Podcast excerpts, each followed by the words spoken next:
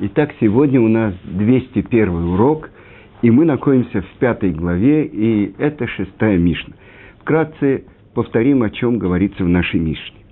Десять вещей были сотворены накануне субботы в сумерки.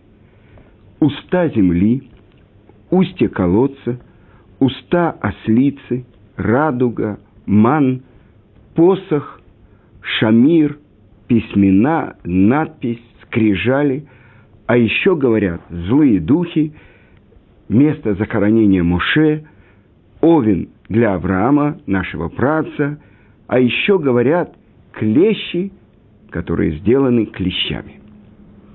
И мы уже говорили про то, что есть особенность в том, что эти вещи, все десять явлений, вещей, сотворены были последнее мгновение до наступления субботы.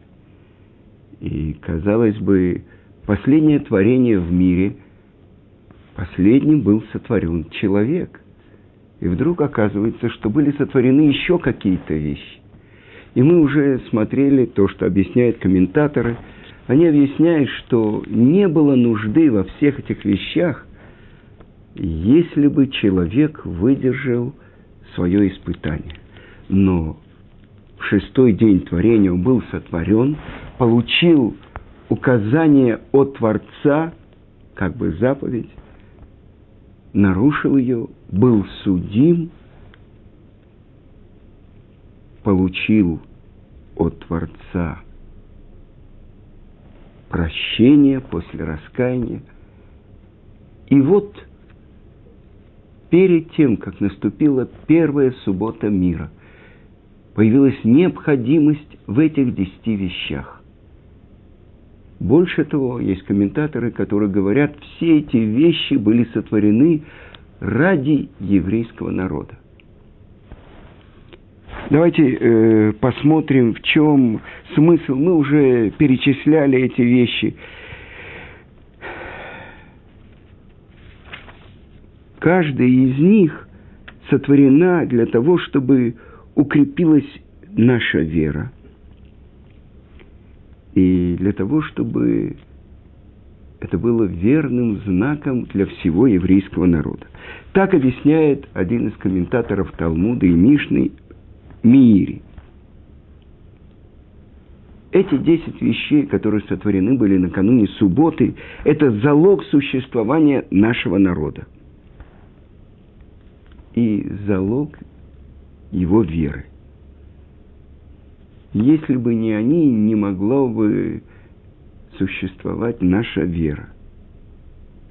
А ведь цель всего творения, чтобы мы были связаны с Творцом, полагались на Творца. Так вот,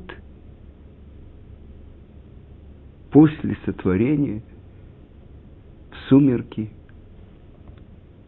сразу появилось обязательство тех, кто родится еще через почти две с половиной тысячи лет, родится еврейский народ.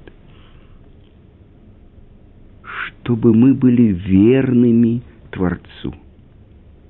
Так вот, для чего каждая из этих вещей? Уста земли, вы помните, место, куда провалились Корах и его подельцы, которые спорили и выступали против Муше. Чтобы злодеи были наказаны. Устье колодца, это мы говорили, Раши приводит, что это колодец Мирьям. Это скала, которая передвигалась в пустыне вместе с евреями, и она была источником воды. По-другому объясняет мораль из Праги, она возникала из песка, из того места, где евреи располагались. Для чего? Для того, чтобы показать нам, что те, кто полагается на Творца, будут вознаграждены. И эти два принципа, наказание злодеев и как бы плата праведникам даже здесь, Это основа нашего учения. Теперь, уста ослицы. Это, по мнению Миири, это намек на пророчество Билама. Во всей Таре это пророчество, где впрямую сказано о цели всего творения, о приходе Машеха. Ведь если бы не проведение Творца, мы не смогли бы существовать. И это то, что написано у пророка Михи. «Мой народ, вспомни, что замышлял Балак, царь Маава, и что говорил ему Билам, сын Беора, чтобы ты познал добро, которое сделал тебе Творец. Ведь Балак нанял Билама, чтобы он проклял еврейский народ. Сказано в Талмуде, знал Билам мгновение, когда гневается Творец. И Балей Тософот говорят, в это мгновение можно было произнести, произнести одно слово. И что он хотел произнести? Калэм, уничтожь. А вместо этого Творец вложил, и он говорит про нашего царя, который придет, и который, под управлением которого весь мир преобразится и будет служить Творцу, про царя Машеха. Так помни, это проведение, это то, как Творец управляет миром, что даже наши враги служат для проявления славы Творца. И это они говорят, как хороши шатры твои, Яков, место учения твои, Израиль. Радуга – это знак того, что все живое на земле было бы уничтожено, если бы не милость Творца. Мана, ман, лехем абирим, хлеб, который э, пища, которая впитывается полностью э, в теле, либо по-другому хлеб с неба, небесная пища. Так что это? Это особенная милость, которую проявил Творец еврейскому народу в пустыне, давая ему пропитание на, на протяжении 40 лет. Мате, посох,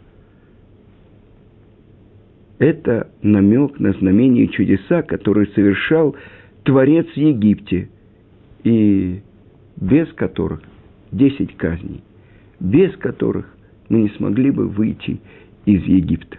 И мы бы смешались с египтянами и стали бы, как они, идолопоклонниками. Но на эту тему по поводу посоха и как он является ключом или стержнем всего мира, об этом мы должны будем поговорить. Шамир – это маленький червячок, который раскалывал огромные скалы, потому что запрещено было применять железо, отесывать камни при строительстве. Поэтому этот маленький червячок проводили линию, и им проводили по огромной скале, и скалы раскалывались. Намек на строительство храма, который является как бы краеугольным камнем – местом присутствия Творца, местом присутствия горы Синай среди нас. Письмена и надпись, письменность и язык, без которых невозможна духовная жизнь. Скрижали – это Тора, которая была вся сосредоточена в тех скрижалях, которые мы получили от Творца – злые духи, шедим, это злое начало. Одно из неотъемлемых частей существующего мира. И про это, несмотря на это, что это как бы силы соблазна, силы, которые мешают человеку служить Творцу.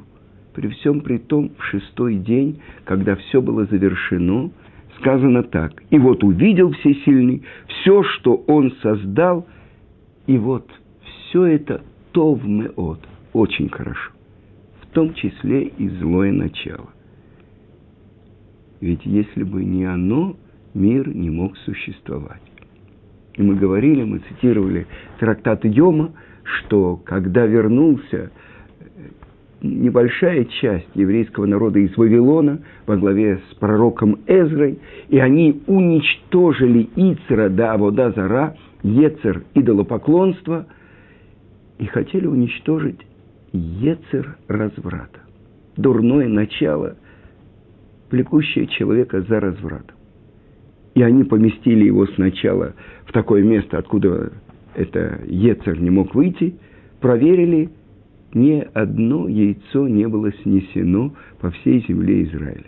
Тогда они ослепили его, то есть уменьшили его силу.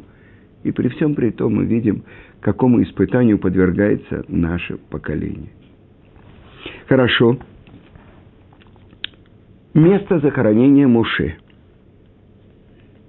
Почему не было сообщено, где Творец похоронил Муше – и объясняется, что когда был разрушен первый храм,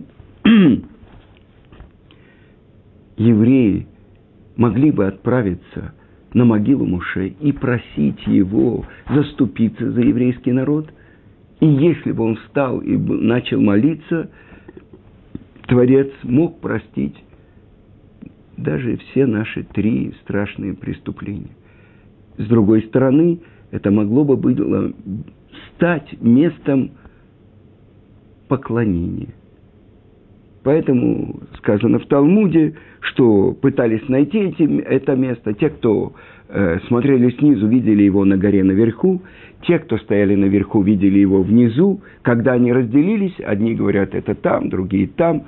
Особенное место, которое не занимает места в этом мире, можно сказать. Подобие ковчегу завета. Но это отдельная тема. Э, овен для Ицкака – это символ спасения Ицкака, потому что Творец показал Аврааму барана, запутавшегося рогами. И когда я готовил урок, написано, что один из комментаторов объясняет, что заранее Творец выделил – одного из потомков баранов, который будет ничейный, который окажется там на горе Море, чтобы э, мог его взять Авраам и принести в жертву вместо своего сына. И это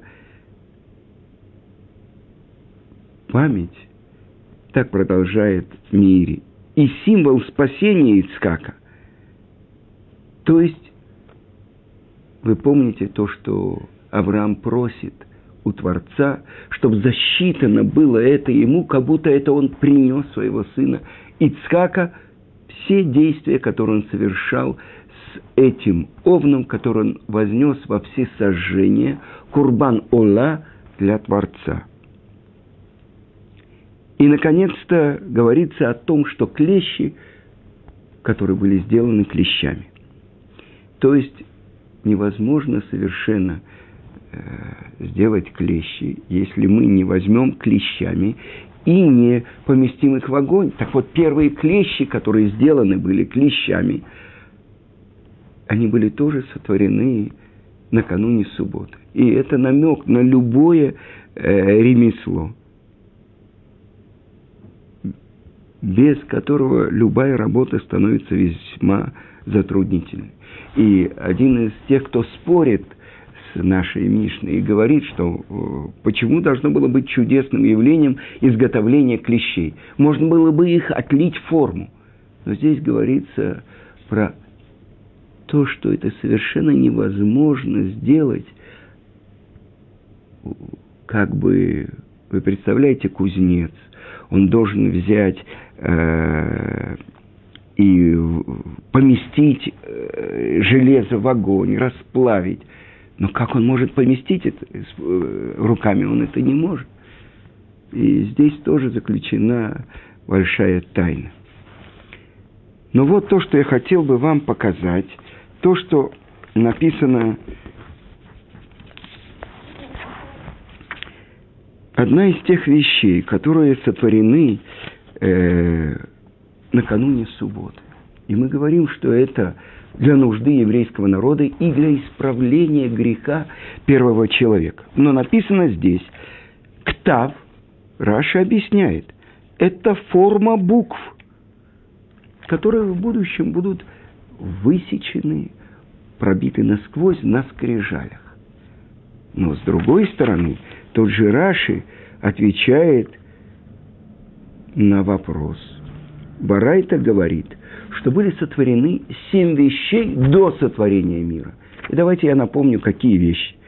Тора, да, Чува, раскаяние, Ган-Эден, место духовного наслаждения, Геном, место духовного наказания, Кисе-Кавод, престол славы Творца, Бейт Мигдаш, храм, и, наконец-то, Шмошель Машех, имя Машех. И приводятся строчки, но то, что сказано, что Тара была сотворена до того, как был сотворен мир. Больше того, то, что сказано, что Творец, в Святой книге Зор сказано, Творец смотрел в Тору и творил мир. И сказано так, что Тора была написана в начале черным огнем по белому огню. Как же так? Буквы, форма букв были сотворены только в шестой день творения перед самым э, наступлением субботы. И это то, что Раши говорит.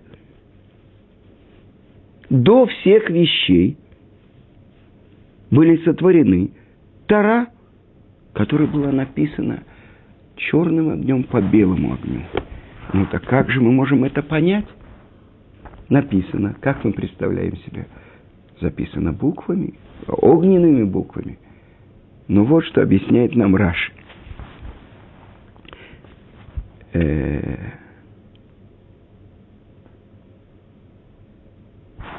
извините. Вот он здесь. Раши говорит так, что форма букв были сотворены в шесть дней творения, то, что мы знаем, накануне субботы. Но мы должны задать вопрос, но ведь Тара была сотворена за две тысячи лет до сотворения мира. Как же это возможно, что только в шесть дней творения были сотворены буквы, форма букв?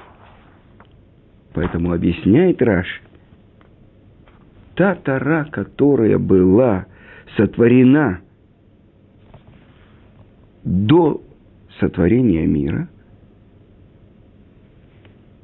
и которая была записана черным огнем по белому огню, в ней не было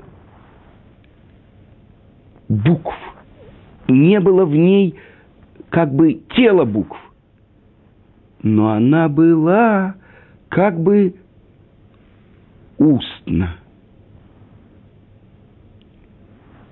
Поставлена устно.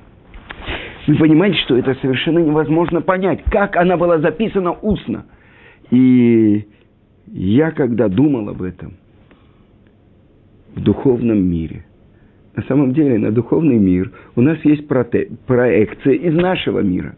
Э, у нас наш свиток Торы, написанный на пергаменте, э, так и перед Творцом, наверное, какой такой пергамент, свиток, выделенная кожа, на которой э, черным огнем, по белому огню написано. С другой стороны, я вспомнил то, что написано в Талмуде. Человек, который находится в присмерти, то его слова, которые он говорит, например, распределяя э, свое имущество, а эти слова как будто записаны и переданы уже. То есть полностью происходит киньян, приобретение. Так это вот мы видим речь, которая стала записью. Больше того, дальше – то, что сказано про Мате Элуким, про жезл Муше. Это был непростой жезл. Сказано тоже Раши приводит, что он сделан был из драгоценного камня сапфир, и на нем были высечены четыре буквы. И эти четыре буквы – это четырехбуквенное имя Творца Авая. Больше того, комментаторы объясняют, что этот жезл Мате Элоким был сначала у первого человека. Дальше он переходит Ханоху, Метушелаху, доходит до Ноха. Дальше Нох передает ее Шему. Шем передает ее Аврааму. Авраам передает Ицкаку, Ицкак Якову. От Якова он попадает к Йосефу. После смерти Йосефа забирает ее фараон свои кладовые. Оттуда забирает это Матей Локим, жезл всесильного, Итро, и помещает у себя на участке. И он знает, что тот, кто сможет взять этот жезл, это тот, кто избавит евреев из Египта. И приходит Муше, который становится женихом его дочери Ципоры, и берет этот жезл. И этим жезлом Моше совершает э, великие чудеса и знамения в Египте. Но вспомним то, что происходило до этого. А до этого, когда впервые Муше видит пророческое видение, куст объят пламенем и не сгорает. И Творец обращается к нему и посылает его в Египет. И Муше не хочет как бы идти, потому что он знает, если избавление придет через него, через посланника, а не от самого Творца, то будет еще много изгнаний и избавлений. И тогда Творец говорит, одно из знамений, что это у тебя в руках? В руках у Моше Матей Локим с четырехбуквенным именем Творца Авая, милосердный. И говорит Творец ему, брось этот жезл. И он бросает – и посредине пророческого видения в ужасе отшатывается от него Моше. И Творец ему говорит, протяни руку и схвати его за хвост. И Моше, преодолевая свой страх, делает это, и этот змей превращается в посох. Мы с вами прочитали про форму букв, которая появилась перед наступлением субботы. В мире, в настоящем нашем материальном мире. И вот впервые в материальном мире это четырехбуквенное имя Творца. Мате Элоким. Как это может быть? Посох с именем Авая превращается в змея. О чем идет речь? И мы смотрим, как этот посох пронизывает все творение, от Адама до Муше Рабейну, на горе Синай, Муше со своим посохом. После этого, после смерти Муше, мы не знаем, что происходит с посохом. Но мы видим, что это то, что сопровождает самых важных людей в творении – я побоюсь э, это сказать, но, может быть, если учат наши мудрецы, что Адам – это аббревиатура трех имен. Первое – Алиф – это сам Адам. Второе – Далит – это Давид. И Мем – это Машех. То есть Адам. У первого человека Адама был этот жезл. Вы знаете, это очень трудная вещь понять, как реализуется воля Творца в этом мире. Но мы понимаем через этих праведников, которые были и жили в мире, Моше – самый большой пророк, который был в еврейском народе. И этот жезл Матей Луким перед ним превращается в змея.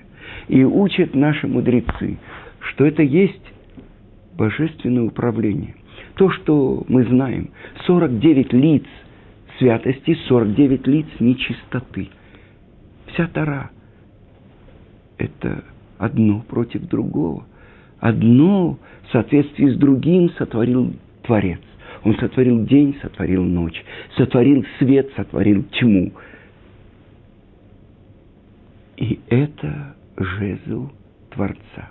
Но я вспоминаю то, что написано у Рамбама, что не так, как думают глупцы других народов и недоделанные из народа Израиля. Что Творец заранее определяет, один будет злодеем, другой будет праведником. Нет. Но каждый человек может склонить себя ла тот, мате, слышите? Склонить мате, то, что склоняет. Да? Склонить себя и быть праведником, как Муше Рабейну. Или злодеем, как Яровам Бенават.